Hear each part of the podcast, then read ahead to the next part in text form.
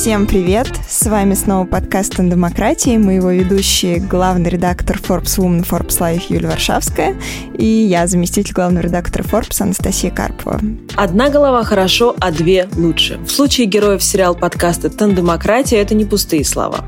Почему именно в тандеме рождаются и реализуются самые смелые идеи?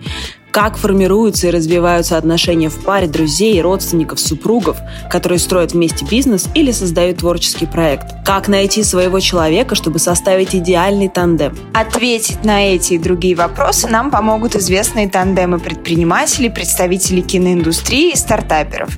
Попробуем разобраться, как они живут и работают вместе. Привет-привет! И сегодня у нас, наверное, для меня особенные гости Кирилл Иванов и Женя Борзых из группы СБПЧ. Самое большое простое число. Привет, ребята! Привет! Привет! Привет! Я опять должна давать дисклеймер, э, потому что я уже в одном из подкастов каялась, что я предвзята и абсолютно супер лояльна. Группа «Самое большое простое число» — моя любимая группа. Я, причем я такой 13-летний упоротый фанат, который ходит на все концерты. Вот если бы в «Медузе» был тест на знание знания ваших текстов, мне кажется, что сайт бы взорвался просто «Медуза». Ты бы все время проходил эти тесты. Да. Друзья, если вам нравится Тандемократия, ее гости и ведущие, подпишитесь на нас в вашем любимом приложении для прослушивания подкастов. Поставьте оценку нашему подкасту и поделитесь этим выпуском с друзьями. Нам очень хочется узнать, что вы думаете про тандемократию. Это поможет нам сделать подкаст интереснее. Все свои идеи присылайте на почту подкаст собака forbes.ru. Но вернемся к главному – тандему Кирилла и Жени из группы СБПЧ. Ребят, ну давайте мы начнем с банального вопроса. Как случился ваш тандем? Когда вы познакомились и как Женя стала частью группы? Познакомились в 2012 году. Кирилл приполз ко мне и умолял с ним что-нибудь э, записать. Я фанат давний Жени. Как ты фанат из БПЧ, так я фанат Жени Борзых э, многолетний. У Жени был э, проект, в котором она под чужую музыку пела поверх очень классные, странные, дикие песни, от которых я невероятно фанател просто с ума сходил. Ходил их кругами слушал. Их нигде нету. На самом деле они есть, в Контаче есть. Ну, я имею в виду, их нету на стримингах. Они выходят... Они тогда никакого не было еще и Контача. И я их все скачал на рутрекере, все эти проекты. Прогоним песню «Масса Крыма», «Банда овощей». «Банда овощей», «Банда да. овощей». «Махатка», «Имгундумка». И я просто очень фанател, и в какой-то момент познакомился с Женей. И потом, да, предлагал ей что-нибудь сделать, но Женя такой человек, она в основном э, старается отмахнуться от любых предложений, прикладывает много к этому усилий разных. Ну и у нее еще такая вещь, мне кажется, внутренняя есть. Ну, круто, не круто. И это не круто. И сначала ей что-то понравилось из наших песен, потом что-то не понравилось, потом ты на концерт сходил, да? Мне очень понравился Кирилл, но я не совсем понимала, что я могу с ним сделать. И такой еще период у меня был, когда я практически совсем не сочиняла никаких новых стихотворений, так их назовем. И просто я не знала, что мне с ним сделать. А потом я сходила один раз на концерт, это было в Стрелке, по-моему, где-то у вас висели такие штуки Панели? э, трансовые. Короче, какая-то это была большая площадка, и я была вообще первый раз на таком концерте русской группы, чтобы какие-то висят вот эти штуки дикие, трансерские, куча народу, свет фигачит, все прыгают, орут, и все люди знают все тексты. И я думаю, вау, вот это круто, я так Вот хочу. это круто. Да, это круто. Вот, да, после этого я как-то уверилась в том, что надо с Кири что-то сделать. Но первая наша песня, ее, собственно, сделал Кирилл полностью, потому что я просто принесла ему килотонны текста, из которых он выбрал то, что ему понравилось, скомпоновал со своим, и так получился Африка. Ну, это, собственно, была первая ваша такая бомба. Э, Да, это первая наша бомба. Что ты хочешь делать? Я ничего, а ты что хочешь делать? Я ничего, а ты что хочешь делать? Я ничего, Придумал. Что ты хочешь делать? я ничего, а ты что хочешь делать? Я ничего, а ты что хочешь делать? Я ничего, Придумал.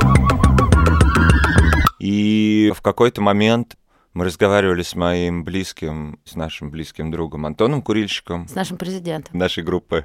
вот. И мы с ним обсуждали, и я говорю, так классно с Жекой выступать. И у нас есть какое-то количество песен, и она и в остальных может петь. И он говорит, ну а чего, пусть она всегда с вами выступает. И я думаю, идея вроде неплохая. Ну, непонятно, круто или не круто.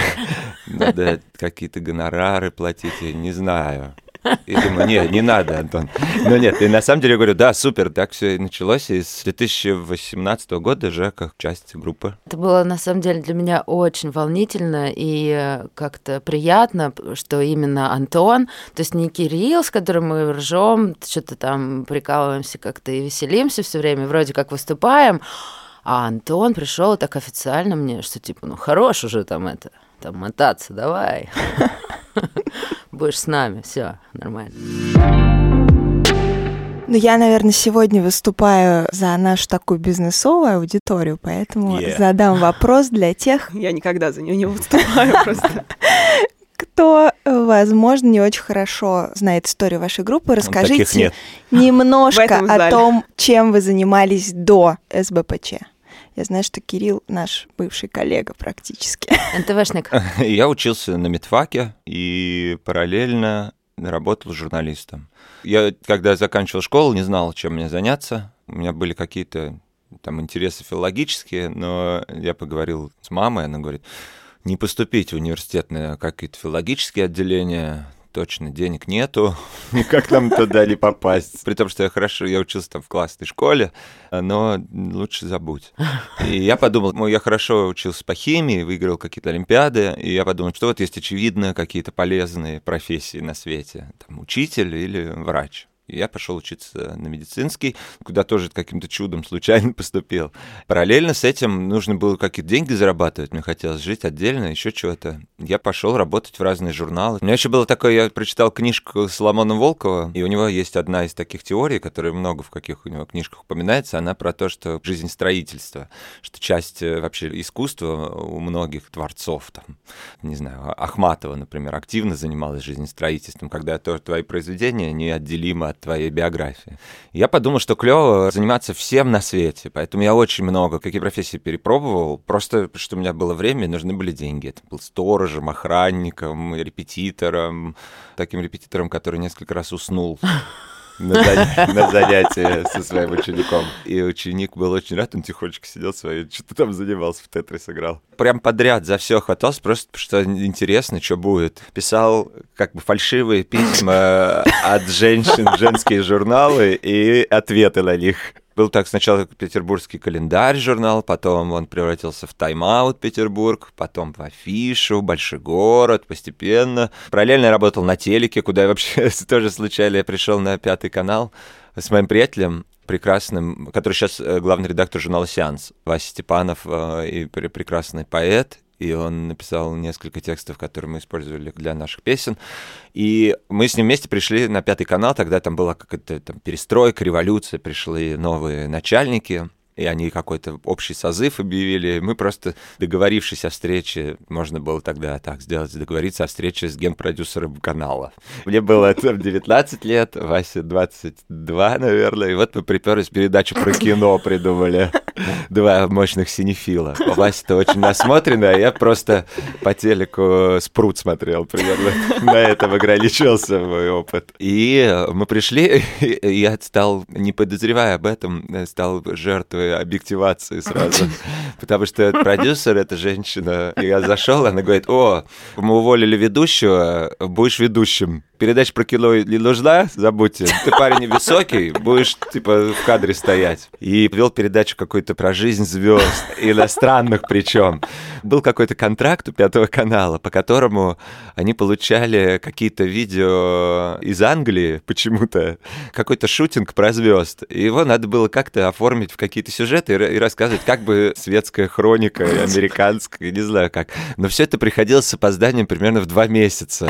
Ну, то есть, как будто человек выходил и нес в руках бетакамы. Уже все там развелись, поженились, а у нас новости о помолвке. Поэтому в какой-то момент мы стали просто сочинять бред полный. Ну, то есть это скучно, неинтересно, и там, ну, просто ты врешь в кадре стоишь и получаешь от этого какой-то, тебя немножко так щекочет это.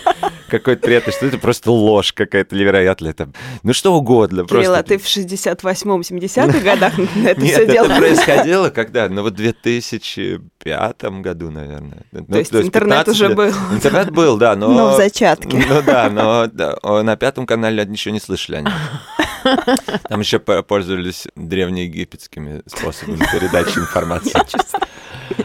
И мы вели его, кстати, э, эту передачу с Леной Ваниной, журналистом, и сейчас она уже режиссер, документалист, сценарист. Потом э, мы стали уже какие-то сюжеты снимать, другую передачу. Потом пришел Павел Альбертович Лобков на Пятый канал, это было большое событие в моей жизни, потому что Паша невероятно талантливый. И потом я пошел на НТВ, и еще работал на НТВ полтора года, наверное. Но потом я увидел одного корреспондента, который был примерно в моей же должности, 40 там, пяти лет, а мне было, соответственно, 25. И я подумал, хочу ли я так, и поговорил с ним. Это был такой человек с серым лицом, уставшим, очень уставшим еще 20 лет назад. И я вдруг понял, я не хочу так жизнь такую прожить в этих мрачных, уродливых коридорах Останкина. Не хочу здесь.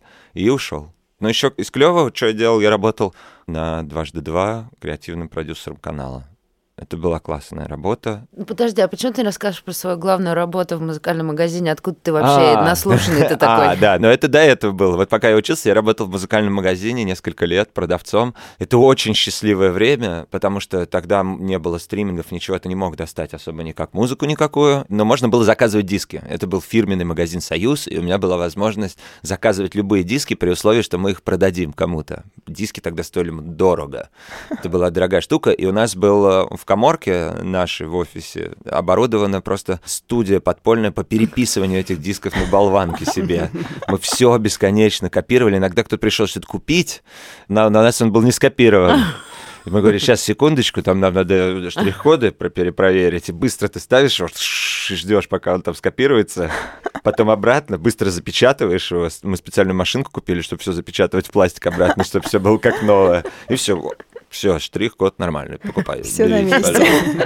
Так, еще в группе СБПЧ есть Женя. Вау, I'm here. Сейчас она расскажет про свой бэкграунд. Ты же актриса. Ух. Да, я актриса, но моя музыкальная деятельность началась раньше, чем актерская, потому что вот я как раз познакомилась с Денисом Наном, который по образованию архитектор, но по призванию творец, и он сочинял все тексты для любимой Кириной группы, в которой я принимала участие. Я училась на втором высшем в РГГУ, закончив соцфак. Денис в какой-то момент сказал мне, что, что ты занимаешься каким-то бредом, зачем ты учишься в этом своем РГГУ, еще на пиар, это чудовищно. Я подумала, да, действительно, это чудовищно.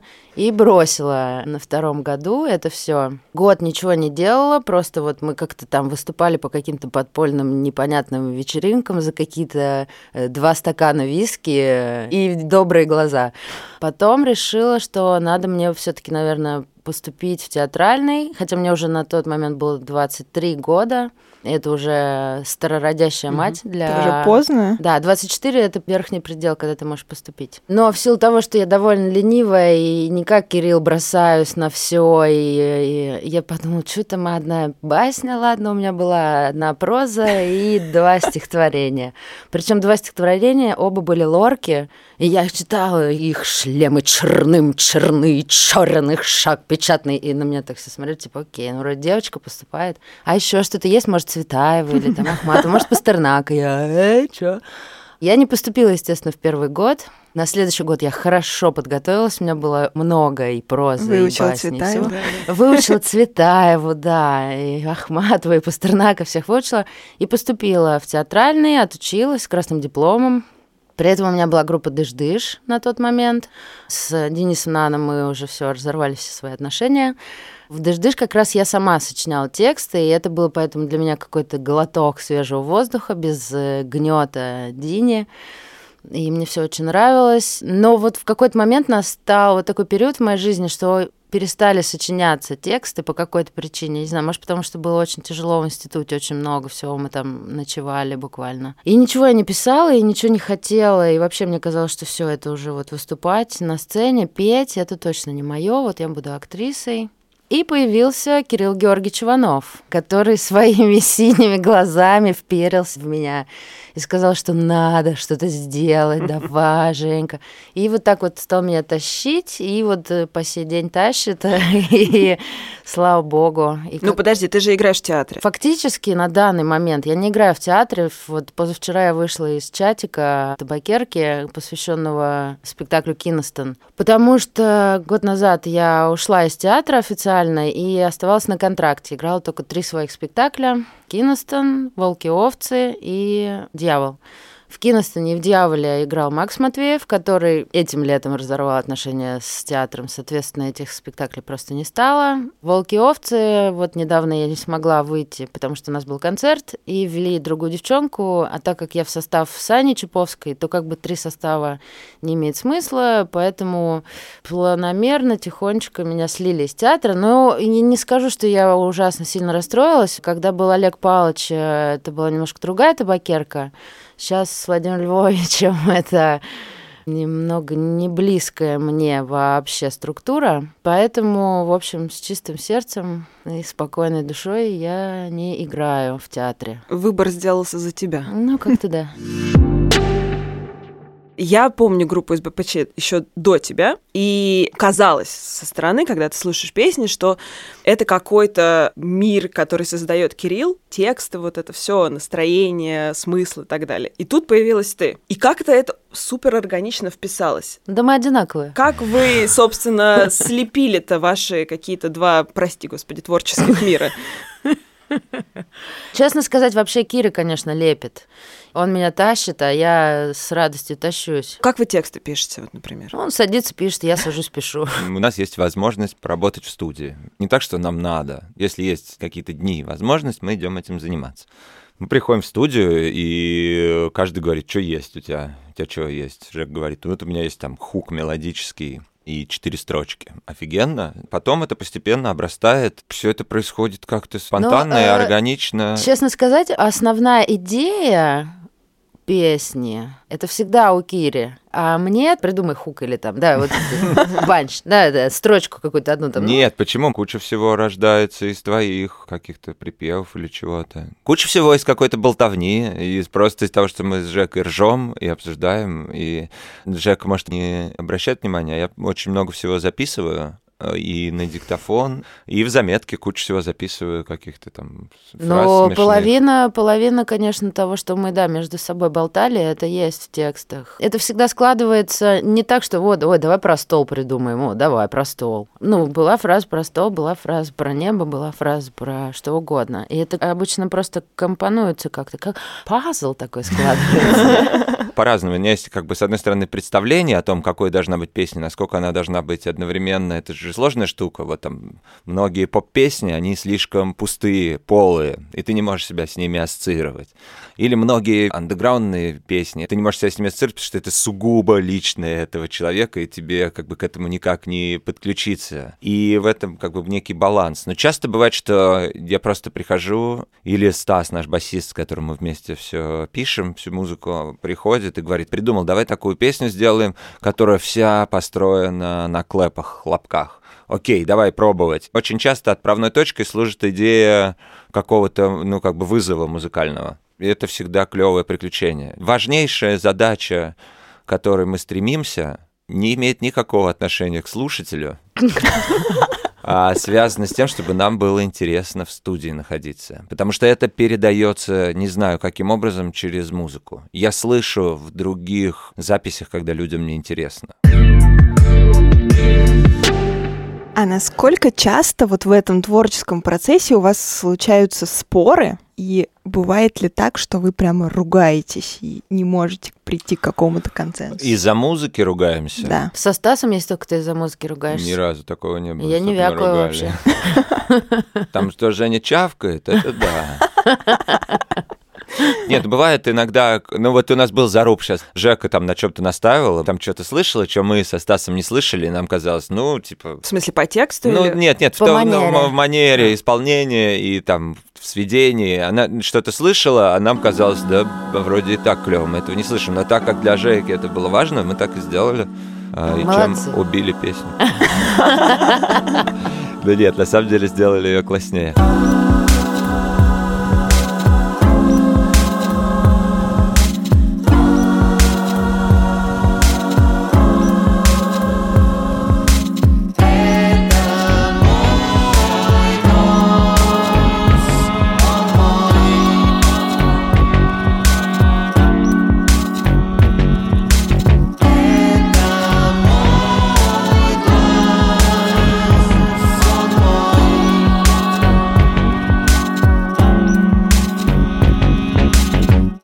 Ты же видишь какую-то глобальную картинку. Как группа изменилась, когда появилась Женя? Мне кажется, что это все очень э, произошло органично, что это было естественное ее разрастание группы, что она стала более ветвистой, Просто я же не первый, кто с ними вместе. Мы все время что-то меняли в группе, много-много раз, и продолжаем это делать э, регулярно, и стараемся как раз, чтобы нам было интересно. Мне кажется, что это очень классно, потому что часто вокруг я вижу в разных проявлениях попытку ускорить эволюцию. Мы записали первый альбом, и пусть у нас сразу появится менеджмент, пиар, служба и так далее. Но я вижу это постоянно среди молодых музыкантов, что вот идея, я ну, куплю все крутые инструменты, и что-то произойдет.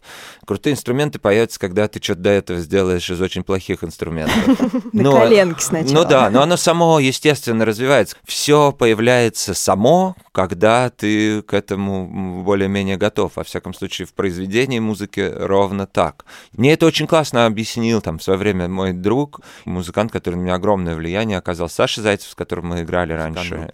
Игрушки и потом из БПЧ. В какой-то момент у меня было вот такое легкое головокружение от каких-то успехов. Первый альбом вышел, его издали на диске. Вау. Ты глазам своим не веришь, этот диск у тебя в руках, и лейбл, Олег Нестеров, ну, у тебя лейбл есть. Я вижу постоянное наведение движухи. Хайп Про- это называется, ну да. Кирилл. Или, как э, мы с моим сыном называем это хайп. Не знаю, э, слышали такое слово?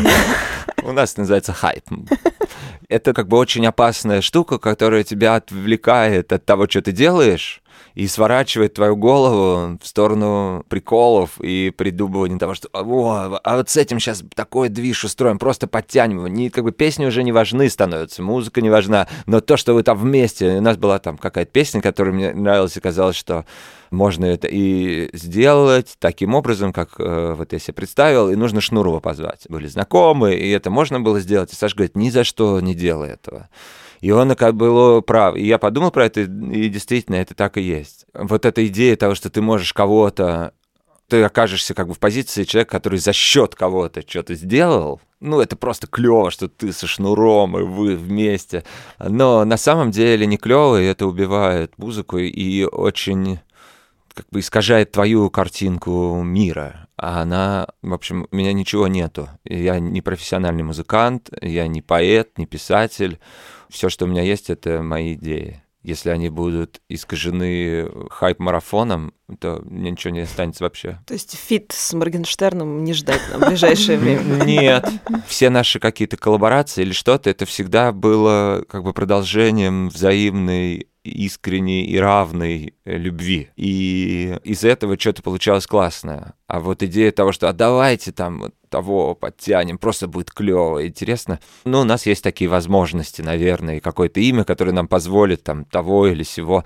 Ну, просто м, смысла в этом нету. Зачем тратить время? Это не то, чем хочется заниматься. Сейчас есть ощущение, что у СБПЧ есть фронтмен и фронтвумен. Ты ну, очень вошла вот в эту, что ли, медиа, да, пространство, да. Как в этом смысле изменилась твоя жизнь? Ты у нас тут появилась на всех плакатах рядом с ЦУМом знаменитых, обошедших все телеграм-каналы. Есть ли у тебя вот этот новый всплеск популярности, как ты его переживаешь? Жизнь моя в основном изменилась в связи с группой. Поменялась так, что я перестала отдавать все силы театру, потому что раньше у меня был фокус направлен исключительно на театр. Мне хотелось играть все, и я не представляла, как это состав иметь, как это какая-то девочка будет играть мою роль вот с моим партнером. Ну, это было совершенно не помыслить такого. А когда появилась группа, у меня немножко как-то отворились э, ставни, и увиделся целый большой мир, где не надо быть все время в слегка униженном состоянии, э, в слегка просящем, потому что когда ты работаешь в театре, у тебя нету личной жизни, у тебя нет ничего, у тебя есть только театр, и ты всегда должен быть готов броситься в любой момент. У тебя нету возможности поехать отдыхать, там, не знаю, вообще как-то строить э, планы, потому что у тебя всегда вот есть театр, ты всегда должен там быть. И просто начались некоторые конфликты внутри э, группы и внутри театра, связанные с тем, что у нас стало появляться много концертов, и у меня много работы в театре, это невозможно было сочетать. И поэтому я сделала выбор в, в пользу группы. И вот, ну, собственно, это и послужило толчком к уходу из театра, приход Владимира Львовича и возросшая популярность группы, приведшая к тому, что много стало концертов. А насчет того, что как-то у меня новый всплеск популярности, не думаю, что так. Во всяком случае, там за какой-то последний период я все еще не могу делать свайп э, в Инстаграме. То есть о какой популярности вообще ты говоришь? То есть 10 тысяч подписчиков Да, 10 тысяч подписчиков Мы тегнем тебя в нашем Инстаграме, и все случится. Может быть, какие-то стали поступать просто предложения, связанные с участием в каких-то проектах, больше или меньше интересных, так скажем. А так в остальном нет такого, чтобы там меня узнавали на улице или Гуччи попросила меня сняться в их э, джемпере. Нет, такого нет. Я поняла, у нас в России есть два критерия популярности – Да. свайп и Гуччи. Естественно. Просто мы дружим вот с Саньком Гудком, и, наверное, его влияние на меня сейчас сказывается. Гуччи, свайп, вот, успех. Как правило, в тандемах бывает так, что кто-то более медийный, кто-то второй менее медийный. У вас это очевидно не так. Вот как вам в этой ситуации, когда вы оба довольно известные медийные люди, как вы это внутри себя решаете? Кто Но у вас? это не совсем правда. Все-таки Киря гораздо более известный, и медийный, и популярный, и востребованный. Мы скорее этого избегаем. То есть нету какой-то медийности. Не знаю, в основном отказываемся от интервью. То есть нам повезло, Юль, да? Но, Да, ну Киря сказала, что очень-очень хорошие люди. Надо. Жень, надо, Хорошие женщины. Не- не- Не будь сексистом, нет, нет. Хорошие люди. Ну, в целом, да, в основном отказываемся от интервью, не ходим в какие-то передачи, еще куда-то. Медийность, в чем она проявляется? Я думаю, что Женя, конечно, не совсем права, в смысле, что мне кажется, что каких-то предложений у тебя и всего стало там за последние два года намного больше, чем... Какого рода предложений? Ну, рекламных. Ну да, но ну я о том и говорю, но не было такого, что Ну, какой-то вдруг там... в кино, то есть... Ну хорошо, в кино, да, но опять-таки вышло так, что режиссер, который меня снял в кино, ни сном, ни духом о существовании группы СБПЧ. Потому что когда я ему сказала, он такой, ну вот же, твой агент сказал, что ты ничем не занята. Я говорю, ну вы знаете, я перманентно занята группой. Группой? Что за группа? Какая тебе может быть группа, если у тебя съемки сериальные? Ну, Извини. Короче, эту известность никак не измерить. Мои проявления известности в том, что два раза или три раза в неделю кто-то ко мне на улице подходит, и все. У меня просто нету идеи какого-то развития личного моего бренда. Ну, то есть я, наоборот, всегда в любом случае, если про что-то со мной хотят поговорить, и меня это хоть как-то интересует, и я более-менее согласен, то главное условие, чтобы это было связано как бы с группой, разговор был связан с группой. То есть это единственное, чем мне хочется развивать и о чем рассказывать людям. Все остальное хочу оставить при себе. и- Ну вот я согласна, да, с Кириллом. И у меня бывает такое чувство некоторой неловкости, и непонятно для чего это нужно вот рассказывать что-то вот о себе. Ну, то есть ты можешь рассказывать что-то о группе, что-то там о своих работах в театре или в кино, то, что интересно, что ты сделал. А так, в принципе, вот расскажите о себе. Ну, и зачем? У меня как бы агрессивно, мне не хочется этого делать. То есть мне хочется это оставить себе и своим друзьям. Хорошо, я задам вопрос в лоб. Так. Женя, как твое появление в группе и появление в песнях вот этой вот женской части, да, которая раньше там каждая 16-17-летняя, 30-летняя женщина представляла себя вот этой лирической героиней в песнях Кирилла. Теперь там есть ты. Как э, поклонницы Кирилла пережили твое появление в группе? Пока, слава богу, не было такого, чтобы меня как-то третировали. Но в целом, нет, я даже сама удивилась, что как-то радостно все открыто на меня глядят не считая соперницы на пути к достижению этого божества, которое вот этот мир создает вокруг прекрасный. Ну просто если посмотреть на как бы толпу концертов, это первые, это вот эти восторженные девушки, которые стоят, и у них только плакатов нет, я хочу от тебя ребенка, вот это все. У нас, к сожалению, подкаст, поэтому вы не видите всех сидящих тут. Но в целом мне казалось, что вот эти девочки, они должны очень как-то расстроиться, что теперь вот... И мне так казалось, но, по-моему, так не вышло. У меня не было такого ощущения, что так произойдет, но я думаю, это еще дело в том, что мы и до того, как Жени не было, этого никогда не было, и старались избегать идеи героического фронтмена, который выходит и что-то такое делает. Как ты старался избегать этого? Расскажи, меня вот этот вопрос интересует. Ну, ну все от, от, э, от того, как расставлены музыканты и как работает свет, нет уж не так, что вот есть один кто-то, я, и вокруг там что-то. Кирилл, ты просто очень тени, красивый, высокий, тени, красивые ста, пишешь ста, песни. Стоит, Это не стоит, нужно расставлять никого. Ну, и, но этого и в песнях не было. В песнях, ну, как бы не было идеи какой-то э, героики и так далее. То есть, наверное, люди бы удивились, если бы в группу группу кино пришла Жанна Агузарова. Наверное, все бы сказали... Наверное, ну вот супер героическая группа и супер классная, веселая, великая певица. Это было бы, наверное, там кто-то бы проклял ее и так далее. У нас не было никогда идеи такой, что вот выходит чувак и что-то такое прямо. То есть нет чему было навредить Жене. Мы поговорили про то, как у вас, в принципе, разделяются обязанности, назовем это так, в творчестве, но у любого творчества, да, и у группы есть и организационная часть, вот Кирилл упомянул и про пиары, и про все остальное. Как вы вот эти вот нетворческие обязанности э, распределяете? Понятно, Мы наверное, Женей... что у вас есть какие-то люди, которые На этим Катьку все повесили, да и не думаем про это. Катя, это ваш э, Катя наш менеджер, да, директор. Но... Мать, сестра. Да.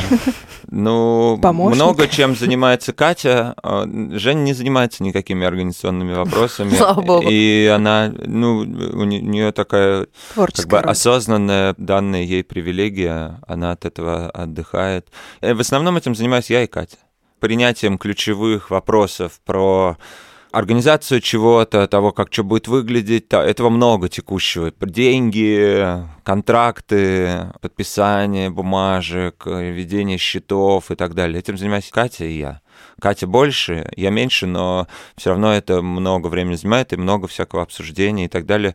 Так как мне важно про группу все, то мне отчасти хочется это контролировать. Мне важно, там, условно говоря, куда мы продадим песню, и в каком виде это будет, а, как будут выглядеть плакаты и так далее. И поэтому этим занимаемся Катя и я, и еще иногда мы кого-то там просим нам помочь э, проектно. В целом состав группы это, э, ну вот, основа группы. Группа это там семь человек, да. Президент?